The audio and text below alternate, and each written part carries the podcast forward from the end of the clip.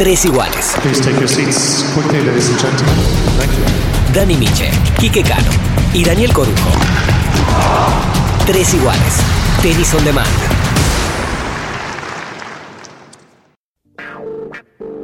Grabamos. Ah, vamos por todo, vamos a hacer algo divertido. dale, vamos. Ok, bárbaro. Gracias, Pablito. ¿eh?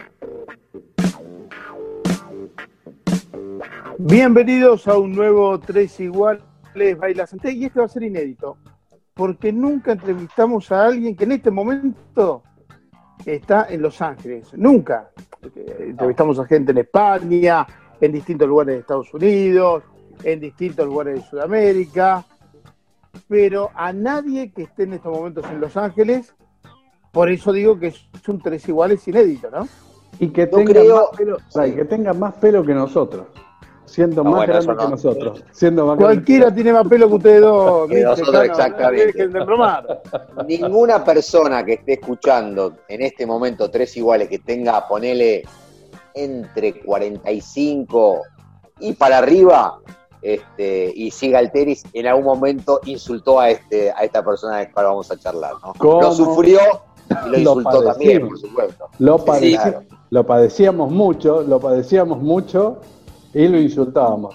Algunos, algunos porque también decían, pero este debió haber jugado para nosotros, porque Eh. empezó naciendo en Argentina y bueno, la familia se mudó él de chico y Pablo Arraya terminó nacionalizándose peruano y jugando para Perú. Pablo, un gustazo que estés con nosotros. ¿Cómo va?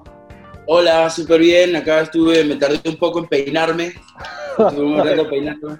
¿Cuánto? Pero de lo que dijiste, mira, es curioso. Es curioso porque eh, tanto Laura como yo, Sí. cuando nos fuimos de, de- de Córdoba muy chiquitos para, para Perú, al principio no solamente no nos dejaban competir para el Perú, sino que al principio había problemas hasta para, para jugar en alguno de los clubes. Era, ¿viste, lo, ¿viste cuando los padres se ponen en- en- entre ellos y dicen, no, estos dos chiquitos no son peruanos, no los vamos a dejar jugar ningún tipo de, de competencia? Yo creo que eso en cierta forma ayudó a que nosotros seamos tan competitivos. Además de que mi madre y mi padre eran, ¿no? Les gustaba competir mucho, pero Lauri sí jugó por Argentina una vez.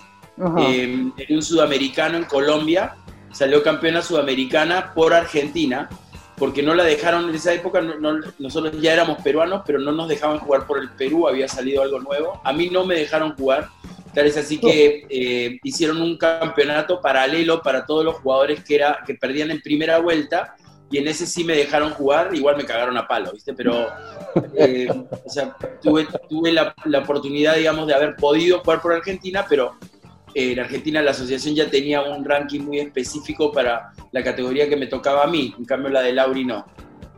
Pablo, recién decíamos antes de empezar a grabar este tres iguales que te dejabas el pelo largo por vilas. Desde Sí. entonces. Y lo sostenés. Mira, yo a los, a los 13, 14 años soñé clarísimo que jugaba en la cancha central de Monte Carlo y que jugaba con Vilas. O sea, lo soñé, viste, rarísimo, lo volví a soñar varias veces más. ¿Viste ese típico sueño que tienes angustia de que no tienes las cuerdas bien, o que el grip, o que ibas a llegar tarde? ¿Viste esa angustia que Sí, sí. todos los tenistas tenemos como, como sueños, ¿viste? Y, y, bueno, varios años después me encuentro jugando con, con Vilas, así que jugué la quali, perdí con Borg en la quali, porque la, la asociación, la ATP, en ese momento estaban peleados con Borg, y con Vilas, creo. Y tuvo que jugar la quali Borg, que me ganó en la última, pero entré de lucky loser. Y le, y le gané, creo que a Jimmy Arias, no, creo no, me acuerdo perfecto, a, a- a McNamara, que estaba top 10, y de ahí me toca jugar con Guillermo, ¿no? Y para mí fue demasiado, era, era, era una cosa así, me acuerdo que cuando lo presentaron a él, él duró como 4 o 5 minutos la presentación, el estadio se vino abajo, esa era la época que él estaba saliendo con Carolina, medio escondido. Claro, 82, ¿no? Sí. 82. El, Sí, más o sí, menos, sí, sí. el 82, yo creo que sí el Claro, él 82. gana, gana Monte Carlo, le gana al Creo de la que sí. a mí, a mí me dio un baile infernal ya desde la presentación, tal es así que me presentaron como Pedro Arraya de Paraguay. Fui ahí, fui donde, fui- o sea, en el peloteo, al último, después de los 3, 4 minutos de sentirme un enano, Fui, agarré el micrófono peleándome con el árbitro y me dijo, no, me llamo Pablo Arraya y represento al Perú. Y cuatro o cinco locos aplaudieron por ahí igual. Guillermo después me metió 6-1, 6-1 rapidísimo. Siempre me ganó. y ahí, y ahí cómo, cómo era la relación con Guillermo, porque era, evidentemente era tu ídolo. ¿Llegaste a tener alguna relación, algún contacto, vínculo? Increíble. Guillermo, eh, primero que tuve la suerte un año de aguantarle todo un día de entrenamiento desde las 7 de la mañana hasta las 7 de la noche una, una vez. De repente una y media, ¿viste? Con el, Viste que desayunaba y almorzaba y cenaba en, en- en la cancha 2, me acuerdo, ni siquiera era la 1. Y desde esa vez yo era chiquito y, y agradezco muchísimo al, al Buenos Aires Tennis Club porque me alojaron. Me acuerdo que estaba con unos locos ahí arriba, estaba con Argulín, con Corti, Dios mío. Y, y- y desde ahí el tipo se portó increíble conmigo. Tal vez sí que en París me invitó varias veces a su, a su apartamento, que era bárbaro. La primera vez que probé caviar, me acuerdo que lo trajo, lo trajo Tiriac y, me- pareció un asco, pero me hice loco, dice. Pero me invitaban a entrenar. Vez que una vez me prestó un auto y no, es- no sé cómo hice que no choqué, porque París es muy difícil manejar Sí. pero él fue muy, muy buena gente conmigo siempre. Ahora, cuando me contaba cosas técnicas, era muy difícil de entenderlo. Le decía, sí, viste, no sé si les pasó a ustedes cuando, una, me acuerdo que Sí, vez me sí. explicó el globo y terminamos en, Sí. En el cosmos, Sí, sí. ¿viste? Era una experiencia como, como un almuerzo con Tito Vázquez, más o menos. Muy buena comparación, muy buena comparación. Sí, este, bueno, pero siempre increíble. Tal es así- mira, una vez con Pedro Rebolledo, este, fuimos al apartamento de la París y ¿viste? En, en Europa los, los, los ascensores eran bien pequeños, ¿viste? O sea, Sí. era un Sí, sí. apartamento muy tijera. En una zona increíble al lado del Champs-Élysées. Avenida Fox, sí. Sí, en la avenida Foch. Y creo que era, no sé, era duplex o era triple, no me acuerdo, pero era enorme el apartamento. Y lo único es que en el medio de la comida nos pareció raro porque viene y dice, mira Pablo, eh, Pedro, se, se van a tener que ir porque tengo una, una, una persona que está viniendo y tengo un trámite. Por supuesto, nosotros pilas que nos diga eso. Al segundo, no, listos para irnos. Y era Carolina de Mónaco. O sea, la Ah, vimos así cuatro o cinco segundos. La habíamos conocido, yo la había conocido antes porque Estefania, la, la Sí, otra, la otra era, le gustaba, le encantaba ir para el tenis. Claro. Y le encantaba ir para los tenistas, dicen también. Me acuerdo que Pedro, tanto Pedro como yo nos quedamos alucinados, ¿no? embelesados por la mina. Además, abajo había cuatro autos. Claro. eh, vamos a ver, primero, más que otra cosa, porque era una princesa. No, no Sí. que de, de belleza o no. Y, y- y viste la- el documental de Guillermo y el reclamo Sí. para el un- número uno. ¿Qué te parece el reclamo Bueno, y todo eso? mira, primero hay que sacarse el sombrero por Eduardo Pupo. Yo sé que hay, hay comentarios en pro, en contra, da lo mismo. De verdad, titánico su, su, digamos, su investigación me parece algo fantástico. Eh, yo creo de que, de que Guillermo sí estuvo rankeado en la ATP, porque es imposible ganar 17 torneos, dos Grand Slams, y no estar rankeado número uno de- del mundo, o sea, en, en ese año, ¿no? Que es el año que él dice 77. que, Sí, el 77. Eh, la verdad que yo creo que él fue el número uno del mundo. Yo creo que eventualmente el ATP lo va a tener que conceder, porque si, si te fijaste ahora, a Bjorn Borg le han sumado dos torneos y un par de Sí. finales extras de dos o tres semanas. Que está eh, mal, que eran exhibiciones. Exacto. Entonces, yo Pepsi, Pepsi Grand Prix. me acuerdo perfecto, ¿sabes por qué? Porque en el, al año siguiente me invitaron porque había el torneo Juniors, que jugaba, que iban los mejores cuatro o cinco Juniors del, del mundo. Me acuerdo que me llamaron a mí, yo no lo podía creer, pero era porque había hecho la final del Orange Bowl. Y lo invitaron al Flaco Viver, que ahora es gran capitán de, de De Copa Ecuador. Davis, a Ramesh Krishnan, Uh, que papá había Qué llegado a la pinta. final de Wimbledon, único jugador que se peinaba en los cambios de lado. Sí, así. Rarísimo. Bueno, un ese. Se peinaba, increíble. Actor, actor. Fue Claro. actor de No, Hollywood. ese, no, ese es VJ Ese es Amistad, perdón, Es tenés razón. Bond, sí. Lo confundo. Pero era rarísimo, yo siempre lo miraba, era medio gordito, así jugaba bárbaro, Cristian. Eh, Y el, y el último, no me acuerdo quién era, pero no podía ir, qué sé yo, y seguro, viste, yo siempre caía ahí último minuto. Y me acuerdo de que Borja había ganado el año anterior y lo sumaron, pero no tenía puntos de ATP. no, no, rarísimo. rarísimo. Sí. Y, y vos, Eh, eh, ahí en el. Vos sabés que eh, dado este planteo de, de Guillermo, lo que dice el ATP que podría haber otros jugadores que, que planteen lo mismo. Claro. que podría haber alguna modificación. Y que eso tal vez es lo que está frenando internamente el reconocimiento de Guillermo. Claro, es tiene que haber, tiene que haber también este, yo no creo que sea por intereses creados, yo creo que es más por falta, un poquito por falta de voluntad y de verdad es un trabajo titánico, porque claro, hay mucha gente que de repente va a decir eso. Y además, imagínate, en Estados Unidos que a la gente le gusta meter, ir, ir a los abogados y, y meter juicios, Eh, por, por darte una idea, yo un año terminé en el ranking, eh, del- en esa época no me acuerdo si era Gillette, que, que lo ganó Ramírez, que salió primero, en el Grand Prix, era diferente al ranking, yo terminé 19, 19, perdón, 21. Si terminaba 20, agarraba Ah, una cantidad de dinero mucho mayor. ¿Entiendes? O sea, pero en- Sí. es una de las cosas que, por decirte, pueden estar pasando. Mucha gente a través del ranking podrías haber tenido bonus y de repente te podés pronunciar contra Adidas o contra marcas que todavía siguen pagando bonuses. Claro, claro, claro, claro, claro. Repasando un poco, nosotros, Pablo, en, en Tres Iguales vamos, venimos en el tiempo. Eh, para los que no lo conocen, Pablo fue profesional, arrancó jugando en el 80, ganó un título ATP en Burdeos, ¿no? A, Bordeaux, a- a Juan, en Bordeaux, sí, a Juan Aguilera. Fuiste, fuiste 29 del mundo allá en el 84. Ajá. Hiciste tercera, tercera de Roland Garros en el 83, semifinalista de Roma, hiciste cuatro finales. Ahora, la pregunta que te hago, ¿cómo era jugar? No sé si en ese momento era, pero lo fue, jugar una final de ATP contra un cuñado o con alguien que estaba saliendo, en tu, en tu caso, con, con tu hermana, ¿no? No, bueno, Doble bronca. Se, se, se come a tu hermana y te gana una final. Es Sí. una cosa de loco. Pero era- Imperdonable. Hans era, hay varias cosas, hay varias cosas ahí. Una era Hans, no Heinz. Sí, Hans, Heinz, Hans. el No, cuñado. Hans. Con, el- Sí. con ninguno de los dos yo, yo me llevaba muy bien, o sea, No. porque primero Hans era bravísimo en la cancha, Sí. le decían el perro, en, Chin- en, en Chile era el biónico.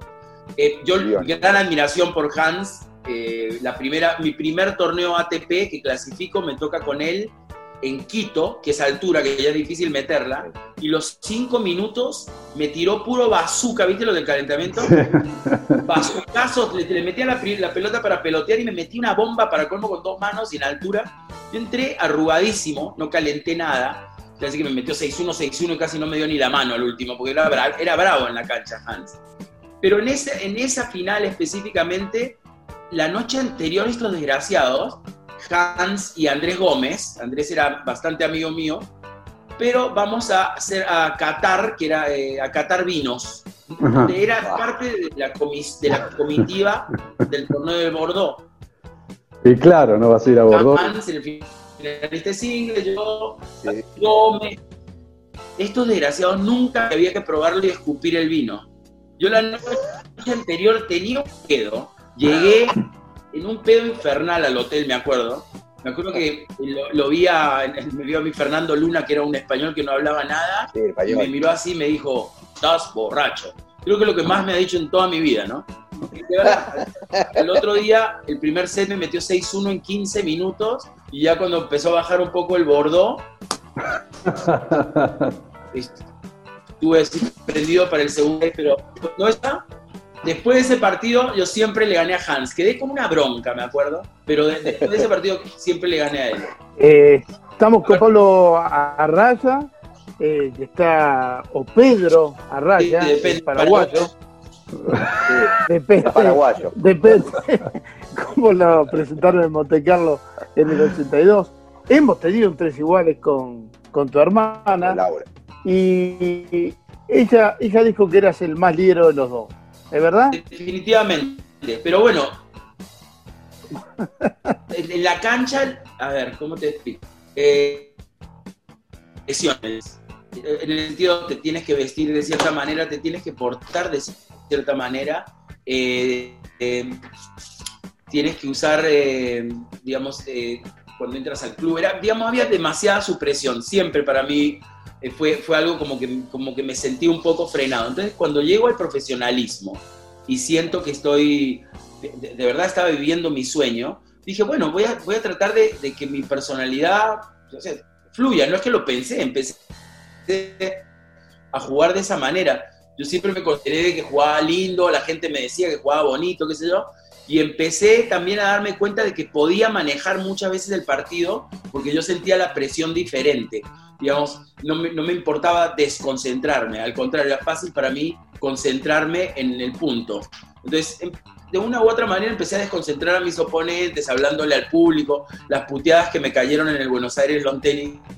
Primero hubo muchas muy buenas, unos chistes partidos, eh, porque ¿viste? había, había ese contacto, pero yo sé de que eso eh, a una persona como Jaite, por ejemplo, que le gustaba concentrarse tanto, eh, era algo que aprovechar. Y yo parece que de una u otra manera emulé a mucho a Ili Nastase, ¿no? Claro. También no me gustaba perder mucho. también. Eso de la Davis fue en el 86, le ganaste a Jaite y a De La Peña. Sí, ¿Cuál fue la puteada? ¿Cuál, ¿Cuál es una puteada divertida? ¿Cómo es una puteada divertida? No, pero, pero pará, a, Ma- a Martín le. A ver, Ma- Martín era 17 Sí. del mundo en ese momento. Y me acuerdo del partido. El, el gran bardo lo hace la gente contra, contra Sí. Izaga. Jaite Izaga ahí, que le gritan en el todo, todo tipo de chiste de enano. con- todo tipo de chiste de enano. Sí, exactamente. Pero contra, contra el partido tuyo con Jaite, me acuerdo, la gente es que estaba callada porque no hubo, hubo una puteadita, pero fue tan contundente y tan dominante el partido que viste que no, no había mucho espacio para meterse, para volverte loco en ese partido. Sí, eh, eh, primero voy a tratar de contestarte la puteada linda. Eh, eh, normalmente, en esa época me hacía reír, porque, porque siempre, por ejemplo, activaba. Me acuerdo que un tipo me dijo, callate vos, eh, gorila o macaco, una cosa así. Entonces este, me, empecé a, empecé a, putearme con él, pero me hizo, me acuerdo que me hizo reír, no me acuerdo muy bien. Y también me acuerdo que estaba acompañado con, con una chica que estaba ahí al lado y empezamos a como, como que tener, a, fastidiarnos, ¿no? Con, con ella. Yo lo único me acuerdo de eso, y ahora, como el partido con Jaite, el coach era Tito Vázquez. Tito era mi coach también. No sé si en esa época, pero había sido mi coach. Y cuando yo entré a la cancha, en los primeros segundos eh, se, se armó un lío y me puse un Walkman. Salí y volví a entrar con un Walkman. Y, y pude ver todo de una manera bien diferente. Lo vi a Tito muy nervioso, lo vi a Jaite paralizado. Y tuve la increíble suerte de que Tomás Koch, que era también un ídolo mío, me dijo, Pablo, ¿estás nervioso? Sí, estoy un poco nervioso. La primera o la segunda pelota que venga, métele un misil, no importa que entre. ¿Ok? Y de verdad estaba tan, tan asustado. Y me acuerdo que le pegué una derecha, una bomba. Yo creí que le iba a tirar, ¿viste? El tren, cuando pasa el tren allá, o sea, la- la- y entró, y ahí sí que me di cuenta de que, de que estaban demasiado nerviosos todos, y, y- y fue contundente mi victoria mucho por el nerviosismo de Martín. Sí, le, le- Sí, le costaba Martín se mucho Martín jugar la de local. Muy, de local, muy sí, sí. No Yo a él le gané, yo a él le gané eh, a- también otras veces, En Buenos pero Aires. Es uno de los jugadores que a mí, digamos, una vez me neutralizó increíble en Washington, no sé si fue en semi, en cuartos, que se me metió con todo, con el segundo saque, con ese revés que tenía. Y mi segundo saque no era tan malo, pero me sorprendió. Entonces, así que empecé a usar esa táctica por Martín. No solamente un gran jugador, muy inteligente, un gran profesional, es una persona a la que yo le tengo gran respeto y que tiene uno de los torneos, bueno, el Buenos Aires, este, él sigue siendo el director, creo, y la verdad que es un Ujú. gran torneo. Y aprovecho, lo saludo a Martín porque tuvimos una, una rivalidad en cierta forma cuando jugábamos. Me peleé con él, con la señora, con el perro, me peleé con todo, eh, pero siempre eh, tuve- he tenido un gran respeto por él. Sí, me fijaba en el historial 7 a 2, Jaite arriba. Y los dos partidos que le ganaste se los ganaste en Buenos Aires. Sí, Eh, con este- y- y hiciste semifinal en Buenos Aires, perdiste con uno de los tipos que más feo jugó la historia del tenis y fue top 10, que fue Jay Berger. fue seis del mundo, siete, ¿puedes creer? Sí, Tan sí. feo que era. Increíble. Que sacaba de acá arriba, horrible. Sí, sí, era. sí, horrible. horrible, tenía, las, tenía muchas, este, muchas lesiones.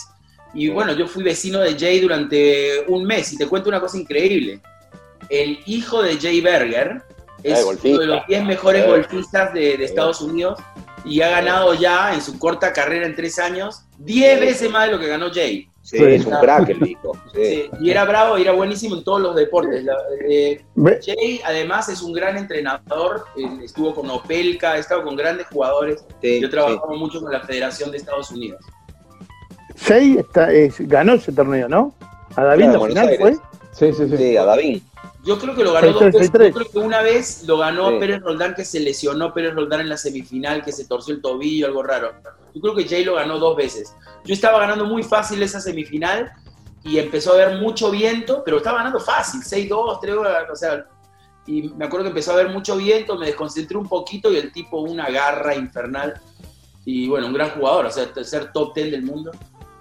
Pablo, yo eh, eh, antes de la entrevista, de la charla, en realidad, eh, me, me gusta mirar resultados, porque nos hace recordar a, a nuestra época antes de periodista, en mi, en, mi, en mi caso, fanático del tenis y muy fanático de los 80, como admirador de los tenistas. Y estaba mirando que jugaste mierda, con, pero Telcher, Fibak, Alexander, Kriek, Borg, Mendel. Vilander, Vilas, Connors, Edberg, Noah, Agassi. Una cosa de locos. Imagínate haber tenido, haber tenido el teléfono y haberme hecho selfies con todos ellos, ¿no? Sí, y ahora a veo- le ganaste. Pero Y a ahora lo muchos le ganaste, ¿eh? ¿Perdón? Y a muchos le ganaste de esos que te Sí. nombré. A Vilander, Sí. por ejemplo. A Sí, o sea, Kriek. yo nunca, nunca voy a pensar, y vez que todavía lo digo muchas veces, o sea, es increíble a veces para mí haber pensado, pucha, qué increíble, lo bien que estaba jugando, yo, yo qué sé. Pero para mí el hecho de ya, muchas veces me pasó, de estar en la cancha con estos tipos que eran mis ídolos, porque yo lo empecé a jugar bien hasta los 18, ¿viste? Antes de los 18 era bien morronguero. En los sudamericanos, en un banana ball me metieron 6-0, 6-1 en 18. En otra, también 6-0, 6-2. Me acuerdo que Riverita me dijo: Te va a dar hepatitis, tanto huevo que te estás comiendo.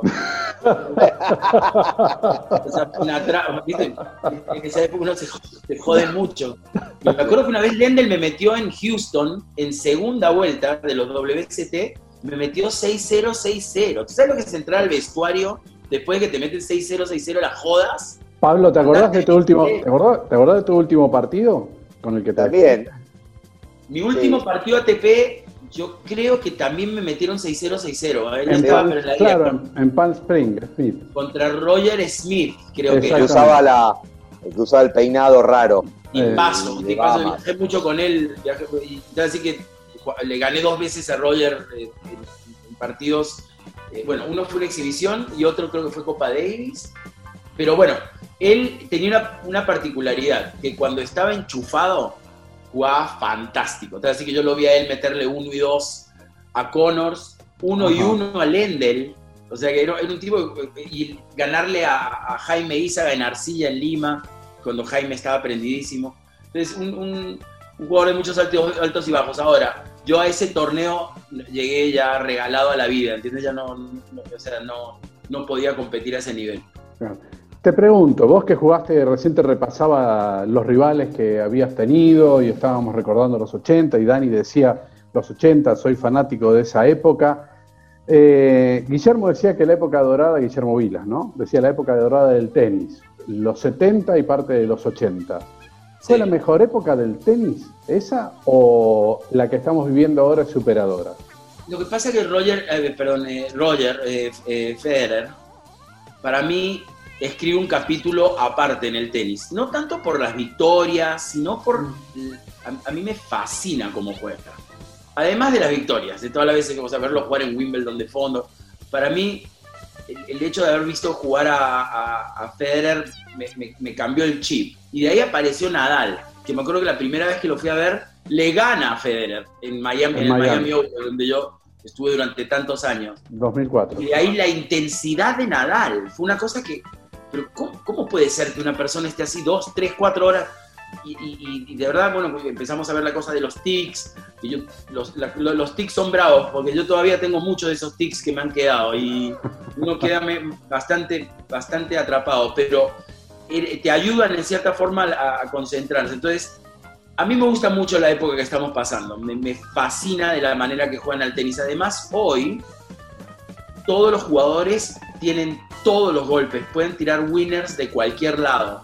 En nuestra época, el mismo Guillermo no tiraba mucho winner de revés. Claro. ¿Entiendes? Era más de derecha, marcaban la cara, o sea, trataban de, de- de jugar un poquito más. Si ves el tenis era completamente diferente. Yo creo que una de, la- una de las razones por la que para mí fue una época dorada es el impacto de cuando veías a, no, a Vilas, a Borg, con la ropa fila, ¿viste? O en, en esa época Sí, sí. empezabas a... eh, Estatuas setter, eh, Sí. saliendo con, con modelos, y entonces Sí. eso, eso ellos empezaron a marcar esa diferencia. Y Tal cual. yo soy un enamorado del tenis, eh, o sea, es, es muy difícil para mí decir esta época es mejor que la otra, ¿no? O sea, y además tengo a Lauri, me tocó mucho ver jugar tenis de mujeres que me fascinaba, me tocó verla jugar con Chris Ever, con Martina Navratilova, y en estadios enormes, entonces es difícil para mí decir, sí, eh, los 80 no, marcaron mucho, no solamente en todos nosotros, sino en, en- en la, mayoría de, en la mayoría de la gente que tuvo la, la suerte de ver jugar estos bestias. ¿Te acordás de Adriano Panata? Adriano Panata, En sí. Italia. ¿Jugaste? Era ¿Jugaste con él? Sí, era Sí. increíble. Yo jugué con Adriano en el Italian Open una vez, una vez le gané creo que en Barcelona, pero él jugaba yo con sus raquetas, un tipo un tipazo, pero cómo lo trataban en esa época, o Yannick Noah, cuando Sí. Yannick Noah estaba en París, que la gente lo perseguía en los autos. Entonces, es una época definitivamente que empezó a meter al, al tenis en, en- en ese, en ese mundo del jet set, ¿no? De los famosos. Eh, hablaste de Vilas y hablaste de Nadal. ¿Qué tiene de parecido Nadal de Vilas? Bueno, la fortaleza física, porque Guillermo era uno de los jugadores más fuertes, le decían, el toro de las pampas acá en los Estados Unidos, ¿no? Era un tipo que era muy, muy fuerte, ya con Belfonte estaba trabajando el físico cuando todavía no se hacía, tal así que con Tiria que empezó a trabajarlo aún más, entonces creo que la- la fortaleza era algo impresionante. Otra cosa que Guillermo es, Guillermo se las corría todas. Cuando tú sabías que el tipo no iba a llegar, yo siempre he tenido bastante buen drop, y sabía, a veces sabía que no había ningún tipo de chance que, él iba a llegar, pero igual las corría y que terminaba el punto y ¡pop! se daba vuelta y veías que ya estaba listo para el próximo. Creo que en eso se parece mucho a Nadal, en la, fortaleza física y en la fortaleza mental. Yo quería preguntar, eh, preguntarte, estamos con, con Pablo Arraya en Tres Iguales Bailasante. Eh, vos recién hablabas de eh, Federer, por supuesto, y Nadal, no lo nombraste a Djokovic, no sé si por algo en especial o te parece que está un escalón más abajo, pero también repasaba, porque en este caso, esta generación los conoces viéndolos, ¿no? con Claro. tu óptica además de exjugador y de entrenador, que es siempre distinta a la del periodista. Pero en la Ah. década del 80 te tocó verlo y sufrirlo como jugador. Sí, Son, son pregunta, eh, de- de- si querés tomarla como de alguien que no sabe mucho de tenis, de la técnica, la tra- ¿Hay mucha diferencia entre eh, los Federer, los Nadal y los Borg y los Lendl Sí. y los McEnroe? Sí, es, eh, y esto es algo muy particular, ¿no? Es una opinión muy particular. Los, los jugadores de tenis ahora son superhombres, son atletas incomparables, no existía nada así en nuestra época.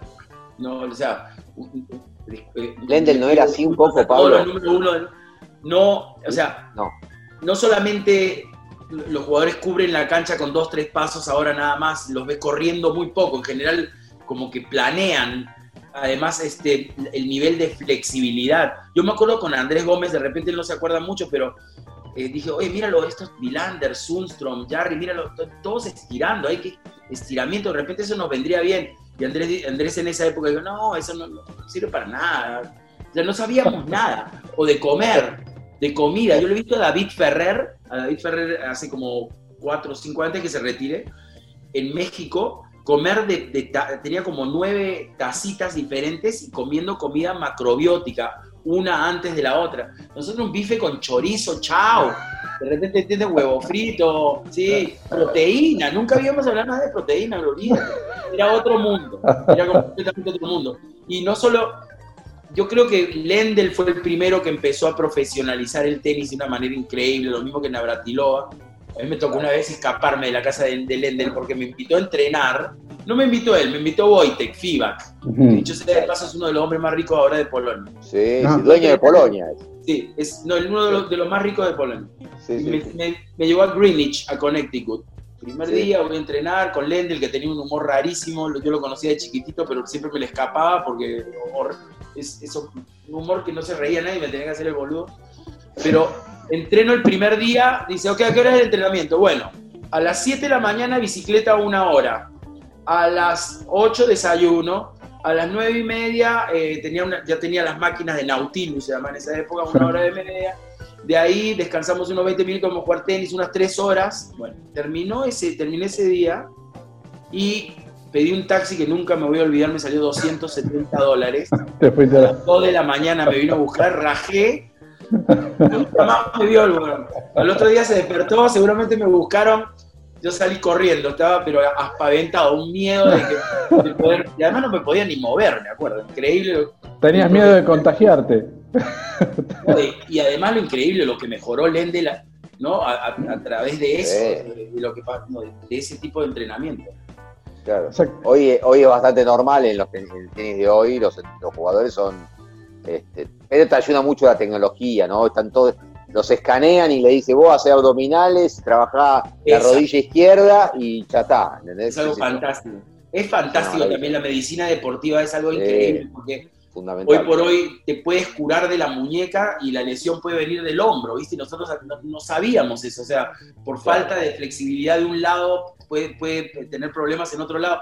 Nunca se me pasó eso por la cabeza. O por ejemplo, cuando te cambias de, de contrato de zapatillas, que las hormas son tan diferentes, eran tan diferentes, que hubo muchas lesiones y hasta jugadores que se han tenido que casi retirar, como la Hingis, cuando cambió de Adidas a Loto, por, dar un ejemplo, de los dolores de pie, por, por no saber estas cosas que ahora son fantásticas. Tú sabes eso de la cama, esa cama fría que, que- que te metes, que son dos Es el tres- hielo, Sí, yo todavía no la he hecho. Sí, es eh, cama hiperbárica se llama. La exactamente. ayuda a regenerar es fantástica. Y son cosas Han, que han cambiado no de se la puede época. pelear contra el progreso. Claro, en- en- por ejemplo, en la época de los 80, 70, 80, eh, el codo de tenista era recontra común. Claro, claro. Era uno de los. no, Y no existe más. No existe No. más. Así que ¿Eh? la mayoría de codos de tenistas venían cuando cambiabas de raqueta. En la época que cambiamos de madera a grafito, fue la mayoría estábamos hecho miércoles. Claro, codo. que te decían que el grip tenía que ser más ancho, porque si era muy angosto vos apretabas bastante la mano, el tendón acá en la unión del codo era donde se producía. Eh, y hoy ya no existe más. Existen sí otras lesiones que son por la forma de empuñar raqueta en los costados, en, en lo que es la parte de los huesitos chiquitos de la muñeca. Eh, y mi pregunta va dirigida a esto. ¿En cuánto cambió al tenis la tecnología? Porque el tenis fue cambiando porque ustedes le impusieron otros efectos, otros golpes, otro empuje a la pelota, pero en cuanto, digamos, la tecnología los, los ayudó o los llevó a eso. Bueno, ahora con el tipo de raquetas eh, de ahora, que la pelota sale tanto, o sea, te puedes escoger una raqueta que salga mucho, los encordados también tienen muchísimo que ver. En nuestra época no había ese drop que tiras y que, y que se va para un costado, ¿viste? Que, que lo Ah, tiraba mucho más, sí. Por decirte. No, no, no, no se podía hacerlo así, lo hacía muy poca gente. Hoy, hoy por hoy lo hace mucha gente. Se puede jugar mucho más adentro de la cancha, porque con solo bloquearla puedes hacer una gran jugada. En mi caso, yo estoy tratando de jugar muchísimo más en diagonal, o sea, moverme en diagonal, por lo poco que me muevo, pero la tecnología, por ejemplo, las zapatillas ayudan muchísimo también. Eh, la tecnología ha revolucionado todos los deportes, sea, ahora se salta más, más alto, más largo, se corre más rápido y nuevamente no se puede pelear contra el progreso. La tecnología y también la comunicación ha ayudado muchísimo, porque si hay algo que funciona y pasa a ser un dato, no comunicación, un dato, lo puede saber muchísimo más gente. Brad Gilbert fue uno de los primeros que yo conozco en usar la tecnología, eh, me acuerdo de ir a IBM, él sabía dónde Mm. iba a sacar la gente los 30, 40, él sabía en dónde devolvían peor. Eh, eh, Eso también ayudó muchísimo, no solamente, no solamente para tocar lo de la tecnología de la raqueta y de la pelota. Sí, sí, sí. Hoy, además, perdón, cuando empezaron a ver estas raquetas, me acuerdo cuando salió la Prince Graphite, eh, cuando salió que vino un negro de dos metros que se llamaba Chip Hooper, con el que yo fui a la universidad, que se metió 17, 18 del mundo. Y cuando él em- empezó a jugar con esa raqueta, empezaron a, a tirar aces, 30 aces por partido. 20. Entonces, definitivamente cambió el tenis. Y otro ejemplo, gente que hacía saque y red y que no eran muy, muy buenos en arcilla, por decirte, con estas raquetas que corrían más, de repente la, la volea empezó a ser muchísimo mejor. El caso de Bill Scanlon, mu- mu- te puedo nombrar muchos jugadores. Entonces, creo de que es una de las cosas más, o sea, que siguen revolucionando y yo siempre estoy viendo qué será, qué va a ser lo próximo que salga, porque es, es algo impresionante. No sé si has visto jugar a este chico Sinner, Sí, el que acaba Sí. el italiano, sí. fantástico, el tipo es increíble lo que le pega. Yo no lo he visto correr una vez, da dos pasos para cualquier lado. O sea, es, no, es definitivamente el futuro del tenis va a ser algo que, que vamos a tener que seguir porque es alucinante.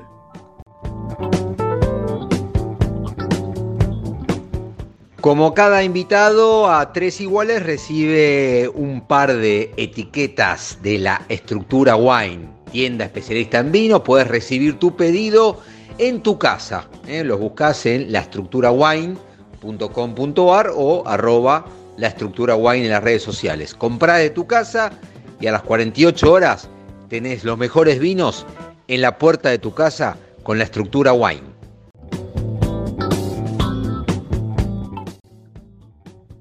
Oye, pero mira, estuve, an- an- an- antes de entrar, bueno, podemos hablar de esto de los 80 y de los 90, estaba pensando en los partidos de césped de antes, comparado a los de ahora.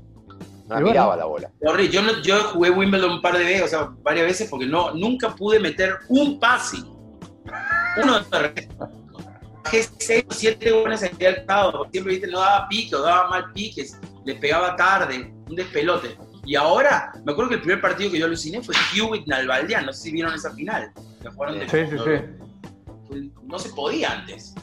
Seguimos en este Tres Iguales Baila Santé con Pablo Arraya, este, metiéndonos de a ratitos en una linda cápsula del tiempo que nos gusta. A nosotros y creo que también le gusta a ustedes, a los que tienen más de, de 40 y escuchan Tres Iguales, le gusta. Yo voy a hacerte, Pablo, ahora dos preguntas bien distintas. Si estos dos, si Kiki y Dani me dejan, porque me tienen envidia porque tengo más pelo que ellos y tengo menos de 50 años. Y más panza. Y más panza tres. también tenés. Eh, también tengo panza. Este, hablaste de jugar con Vila. Con Vila jugaste siete veces. Pero también te jugaste con Connors y con Borg. ¿Qué era jugar con Connors y con Borg? ¿Cómo era? Ok, tengo, tengo dos historias. Con Connors jugué una vez una exhibición.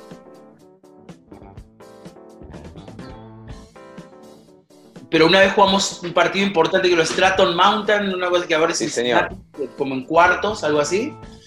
Y le estaba ganando a Connors por la típica, viste que había que jugar con la slice y además jugaba con Connors sueltísimo. Él estaba jugando en Estados Unidos, viste, importaba un pepino.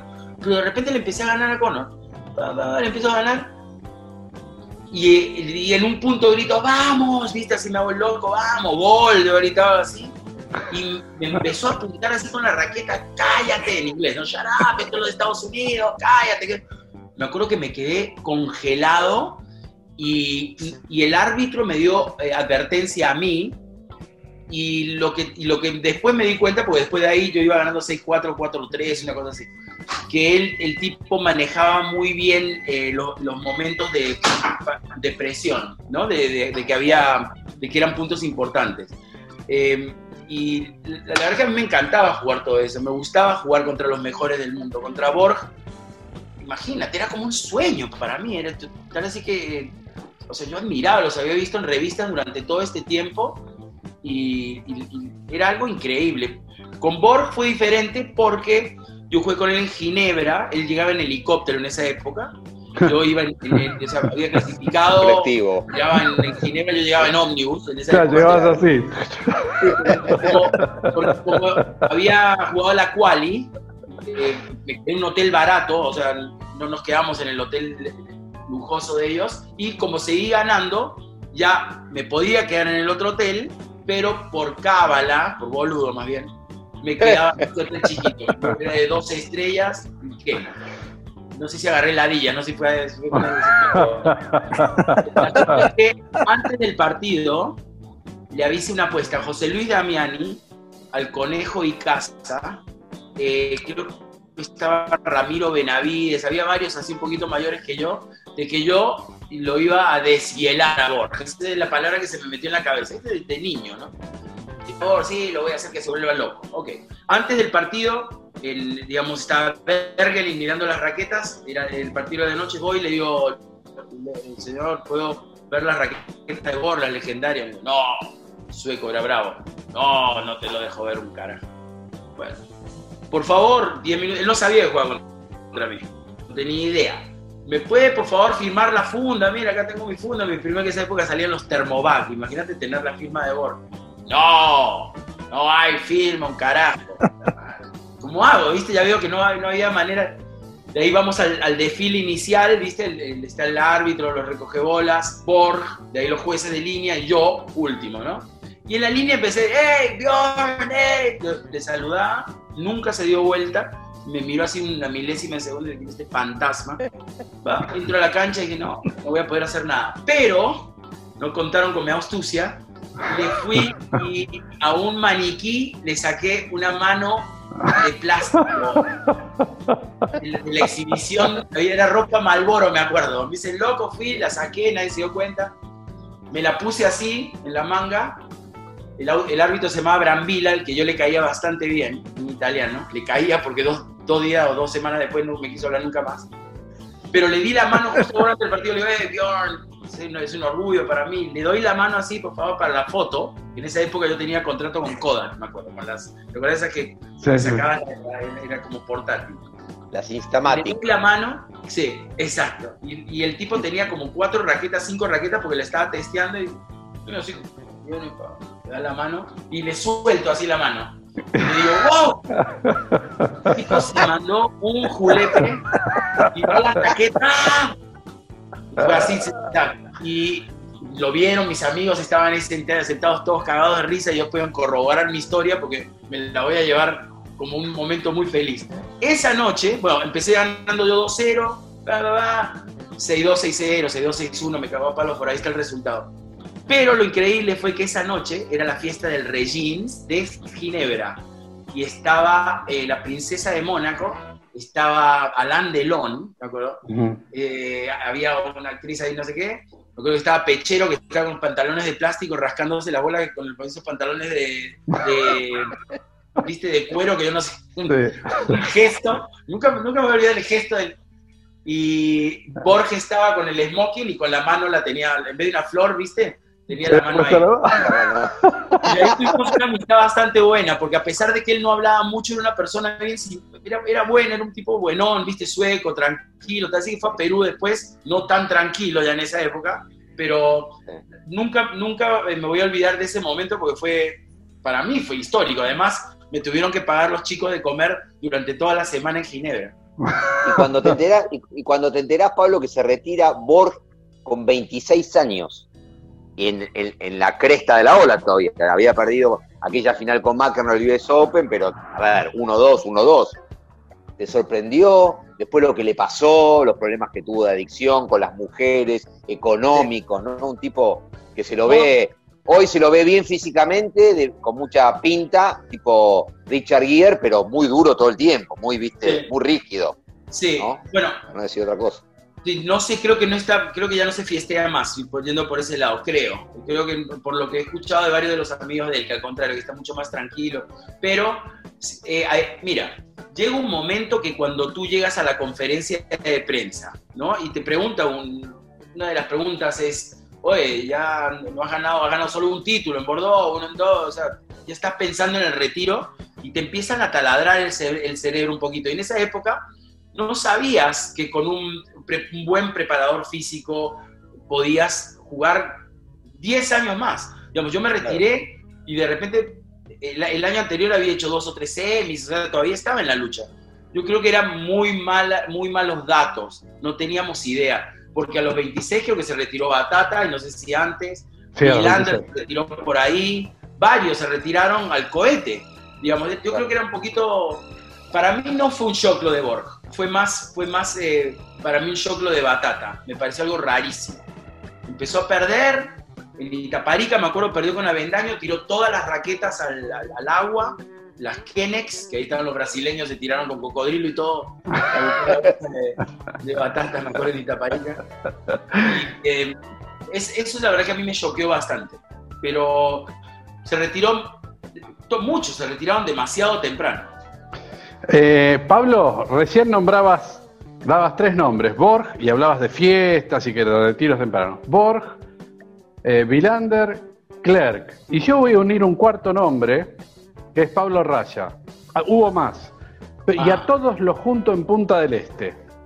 Sí. Año 2001. más o- 2000, 2001, por ahí. Eh, Por ahí. Mucha fiesta, ¿no? Sí, mira, yo fui, yo fui acompañado, pero soy un maestro del desmarque, es otra, otra, otra historia. La verdad que por el, por el ascensor de la empleada, ya me conocían de nombre, lo de- ya- pero bueno, eh, sí, fue una celebración del tenis. Diego Pérez se mandó un torneo fantástico, Sí, hubo sí, sí. mucha fiesta, pero de verdad A1, limosín, se comía bárbaro, discoteca. eh, salíamos todos todas las noches porque lo- los, el- los partidos se jugaban de, de tarde. Yo armé un quilombo ahí increíble con Batata. Batata me quería Eso matar. te iba a preguntar. Eso, ahí, ahí va a ir. Primero te iba a hablar el tema fiesta porque el día de la conferencia inicial de prensa, el que no bajó fue Borg. Claro, Eh, claro. pues No, estaba- se había quedado la situación.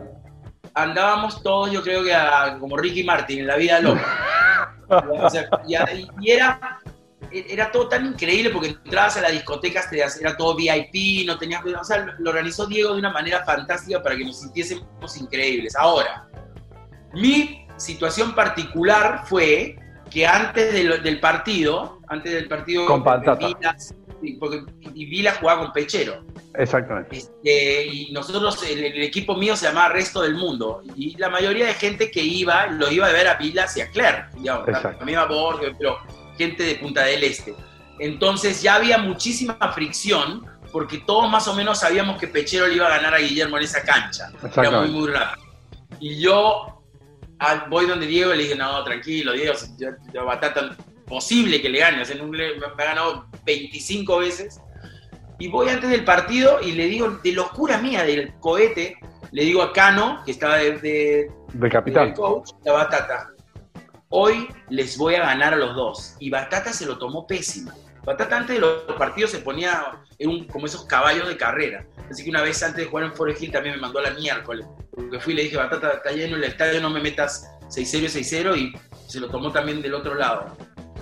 Y nos peleamos horribles. Yo jugué bastante bien, él jugó bastante mal y qué sé yo, al último un despelote increíble. El saludo Y- en la red, el saludo en la red, antes de entrar, se dieron la mano, que ahí fue donde se armó todo el descalabro, y, y que fue cuando le dijiste eso.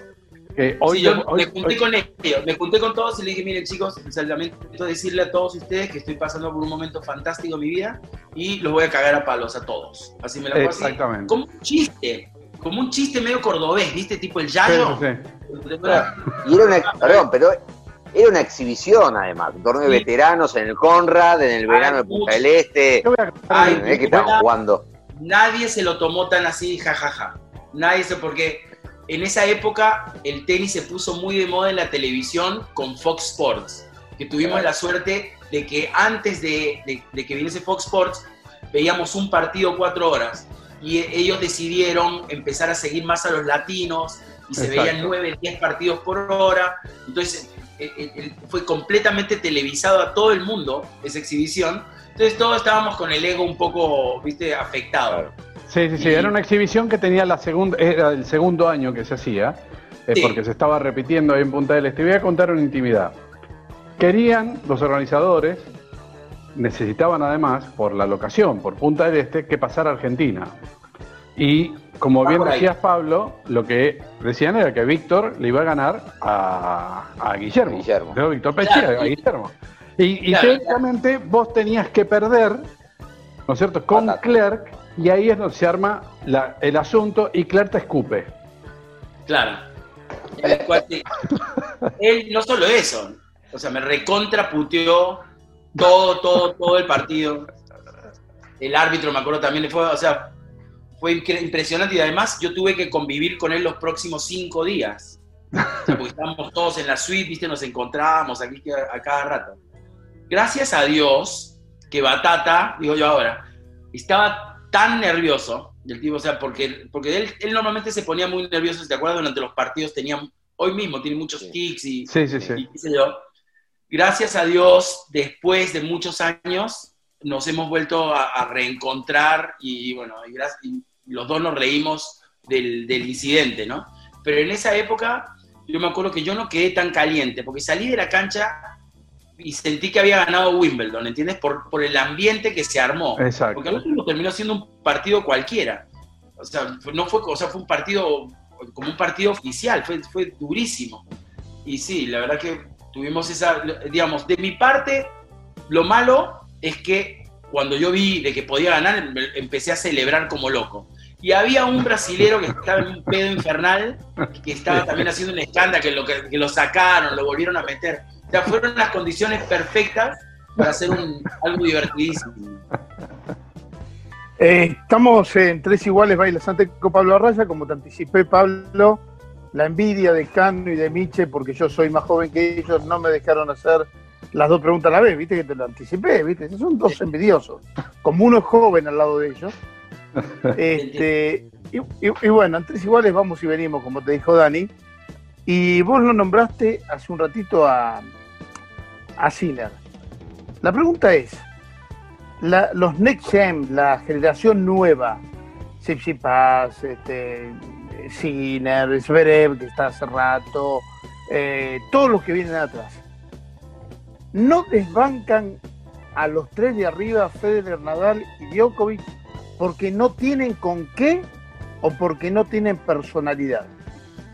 Mira, en los Grand Slams, jugar partidos de cinco sets requiere mucha experiencia. Hay mucha gente que te puede, eh, te puede enseñar a jugar ese tipo de partidos. Para mí, los Grand Slams era completamente diferente. Para mí, yo no podía, no- nunca me fue bien los Grand Slams, porque a mí nunca me había llegado mucha la información de cómo jugar esos partidos.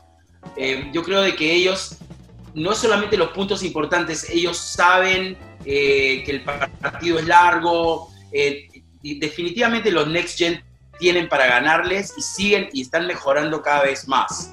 Y los vamos a ver a ellos desplazados eventualmente. Pero sin lugar a dudas, Roger Federer, Roger Federer es, es- es algo, es, inhumano la facilidad que tiene. Eh, Nadal es inhumano la, digamos, la perseverancia y el trabajo que le pone a cada punto. Y Djokovic de verdad es un marciano. El tipo es, eh, una persona más flexible y me ha contado Marian Baida que hace unas cosas de flexibilidad increíble. Yo creo de que este Next Gen en estos próximos años empiezan a reemplazar a Federer y a Nadal. Definitivamente tienen con qué. Zverev se ha sentado un poco más, ahora creíamos, ¿no? Porque ahora se le están mandando unos pelotes. Sí, con Eh, Olga. Sí, o sea, tiene, tiene unos, unos problemas y la verdad es que lamentable no solamente para él, sino para, para todo el mundo y ojalá que esto nunca le pase a nadie. Yo tengo hijas y me estoy poniendo también en el lado de la chica, ¿no? Claro. Eh, pero ellos, lo- estos, estos jugadores que están viniendo son fantásticos. Tiem es increíble lo que, lo que casca la bola, es el Pérez Roldán mejorado, ¿viste? Es el, el de esta época. Y tienen para empezar a ganarle y creo que ahora con un poquito más de experiencia van a empezar a ganar. Pablo, yo tengo dos también este, para, para, unir, para unirlos como, como anécdotas, si, si, si te disparan algo, estas do- estas dos- estos dos eh, partidos este, que, te, que, que te traigo acá. Jugaste con Agassi, primera ronda de Roland Garros 87, o sea, Agassi, un pibe, pero que ya venía con el pelo de los tres colores, el jean cortado, mucho marketing detrás y fue un tipo que cambió el tenis desde la imagen. De hecho, él decía la imagen es todo. Pero, ¿qué, qué, qué, qué- qué recordás de aquel partido y cuando lo viste Agassi? Y después te tocó enfrentarlo cinco años más tarde en Atlanta, una semifinal, donde ya Agassi era un número uno, digamos. ¿Qué era Agassi? ¿Qué nos puedes contar de él? Ah, em, la primera vez que jugué me quedé completamente sorprendido de lo bueno que era. Y tal vez sí que tuve chance de ganarle, no sé si- Sí, cuatro sets, creo, ¿no? ya de verdad jugué como para divertirme. La primera vez me estaba viendo mi mamá y mi papá, me acuerdo del partido que yo, cuando ellos estaban conmigo me concentraba más, ¿viste? Un partido fantástico, era muy, muy bueno. Me acuerdo que el revés era increíble. Y era uno de los primeros jugadores con los que me tocó jugar, que los dos lados eran, venía una bomba de los dos lados, claro. completamente diferente. Eh, nunca me sorprendió tanto como imagen, eh, las- ni- no, no- tuve la admiración por él en la cancha, digamos que tuve por un Vilas o por un Borg. No, no, y tal así que las dos veces pude jugar bien con él. Pero sí, venía con un marketing atrás increíble y sorprendentemente, si ven el- el- el- la película de, de Boletieri, eh, Boletieri se separa de Agassi porque Agassi nunca, nunca le pagó directamente de sus, de sus premios. me parece algo increíble. Lo vamos, lo vamos cerrando. Mira, yo quería preguntarte por eh, si tenés una anécdota de cuando fuiste a jugar, estaba viendo en el 90 te fuiste a jugar dos Challenger a Nairobi, a la India. Es más, le gana, esto se lo digo a ustedes, a- perdiste la dos- en los dos Challenger con Minucci y en uno de esos dos le ganás a Hugo Colombini, el pelado que fue el manager de Andy. Murray y de Juan Martín del Potro. No, y todavía es un muy buen. Todavía. Sí, Y me acuerdo de Colombini. Y a. Jakarta fuiste también. y a. Yakarta, sí. Y a Sí, a Yakarta. Jakarta. En la carta me hice 50 masajes al día. eh, pero Está de, bien, de Kenia, sí. de Kenia, me acuerdo que lo más gracioso de esa historia fue. Bueno, atropellamos, bueno, no importa, eso es otra cosa. E hice, ¿viste la típica vuelta que dejas tu bolso ahí? Hago la vuelta a la cancha de calentamiento, di la vuelta a la cancha. Cuando volví, no tenía las raquetas, el bolso, se ven afanado el pasaporte. Y le pregunté a toda la gente que estaba ahí, todo cagado de risa. Y, eh, y bueno, y, y jugué con raquetas en ese momento, me llegaron las raquetas tarde, pero lindísimo, me gustó mucho Nairobi, la pasamos súper bien. Y Miñuz, un maestro, porque me ganó dos veces. La primera tuve chance, creo que gané el primer set, pero Minuto, la verdad es que un gran talento Miñuz, y no tuvo mejor ranking, no sé cómo, porque era muy, muy bueno. Hemos, creo que todos hemos disfrutado, espero Pablo que vos Sí. hayas disfrutado de esta charla de tres iguales Valle de Santé. ¿La pasaste bien? La pasé muy, muy bien. Tengo acá a mi manager que me está mandando la miércoles, pero también la presión estoy respirando, pero la pasé Estábamos súper, viendo la bien. presión. sí. Sí, muy bien, y bueno, muchísimas gracias por pensar en mí. Y y sé que entrevistaron también a Lauri. Chicos, sigan apoyando el tenis, que sé que en estos momentos son momentos duros en todos lados, especialmente Y- en y- nuestros países. Y Pero no hablamos de Perú, no hablamos del tenis peruano, de varilla, no hablamos de la, la próxima, la próxima No, para la del tenis próxima hablamos un poquito de ellos, porque la verdad es que también es un tema bastante interesante. Somos los penúltimos de Sudamérica, somos los que peor ranking tenemos a nivel profesional y eso definitivamente se tiene que mejorar. Bueno, nosotros nos despedimos y como suele decir Corujo, ¿cómo es? Nos escuchamos cuando nos escuchan. Tres iguales. Please take your seats quickly, ladies and gentlemen. Thank you. Dani Miche, Quique Cano y Daniel Corujo. Tres iguales. Tenis on demand.